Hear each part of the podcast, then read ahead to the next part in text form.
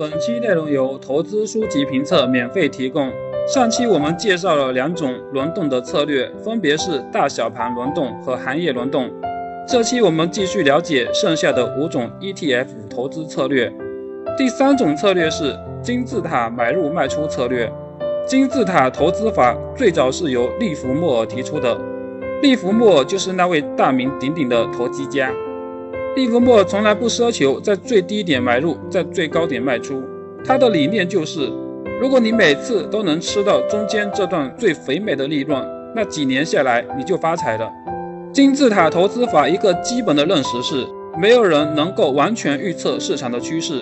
既然不能完全预测，那就不要去预测。这种方法的操作原则就是正金字塔买进，倒金字塔卖出。正金字塔买进说的是下跌幅度越大，买入越多；价格上涨时，买入逐渐减少。倒金字塔卖出说的是随着价格上升，卖出数量也逐渐增加。具体跌多少加多少仓，涨多少减多少仓，没有绝对的指标，这其实取决于你对市场的看法。如果看好未来市场，满仓也不是不可能。如果你对未来的整体市场不看好，又怕上涨踏空，就留些底仓。但总而言之，这种方法要解决的问题，其实并不是如何判断市场选择仓位的问题，而是有意识的避免高买低卖。与其说这是一种投资策略，不如说这是一种仓位管理。书里提到的第四种投资策略是网格交易法策略。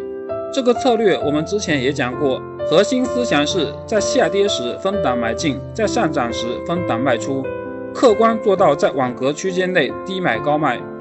作者举了一个国外经典仓位管理系统的例子：某只蓝筹股现价为十元，本金是二十万元，第一次买入十万，每下跌一元就买入一万，每上涨一元就卖出一万，这就是经典的网格交易。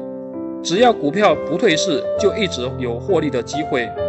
网格交易法也存在几个问题，首先是跌破最低价会出现亏损，但市场不可预测，这种情况也是有可能出现的，而且出现的时候会让人怀疑是否还有坚持下去的必要。当然最好是死扛，但真到那时候，往往是出现公司可能退市之类的巨大利空，死扛也不是那么容易做到。第二是突破高价后空仓，这点没有什么好说。投资绝不能眼红。第三是资金使用效率不高，如果市场迟迟不进入预定档位，可能一年下来也只有百分之二三十的资金派得上用场，这个因素确实需要额外关心。第四是不适合上班族，上班没有那么多时间做如此频繁的交易，但这其实不是他的毛病，而是这个策略的特点。我们要关心的其实是这种策略的收益率和可靠性。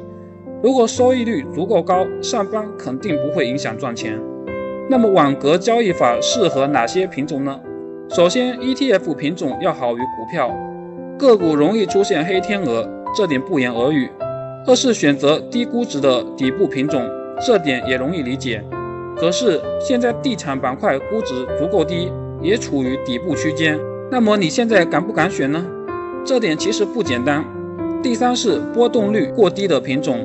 因为波动太低，就很难触发买卖。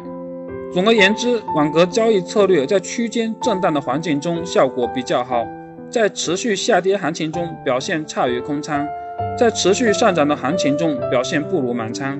这并不是它的缺点，而是它的特点。第五种是分批买入的策略。分批买入法是一种比较保守的投资方式。作者认为，在对当前市场没有较大把握。或者没有持续现金流的情况下，最好不要一次买入，可以采用分批买入的方式。对于不具备择时能力的投资者，是一种很好的选择。作者分析了三种情况，分别是上涨市场、下跌市场和震荡市场。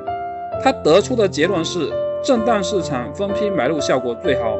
其实，我们如何判断出未来市场是上涨市场、下跌市场或者震荡市场才是本事。这个方法的底层逻辑行不通，因为市场根本无法预测，已经是投资的共识了。这和自己对未来有没有把握判断出市场走势没有多大关系。你对自己再有把握，也不能判断出未来市场的走势。还是那句话，如果真能判断出未来市场方向，应该看不上这种保守的策略。但这种策略并不是没有什么用处，分批买入的思路是正确的。不管自己对未来的行情有没有把握，一次性全部买进都不值得推崇。第六种策略是定投策略。定投策略前面我已经花了四本书的篇幅介绍，有兴趣可以看第十三期和第十四期。最后一种是波段操作。关于波段操作，作者书里用的是均线，均线是典型的技术型指标。关于技术分析，《漫步华尔街》一书花了巨大的篇幅嘲讽了一番技术分析。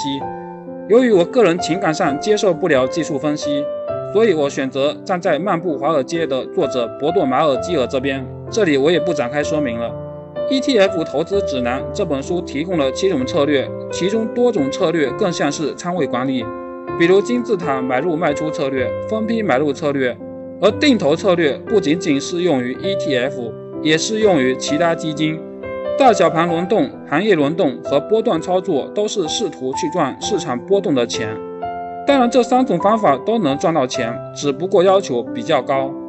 每周一本投资书籍，带你树立正确的投资理念，美好投资从阅读开始。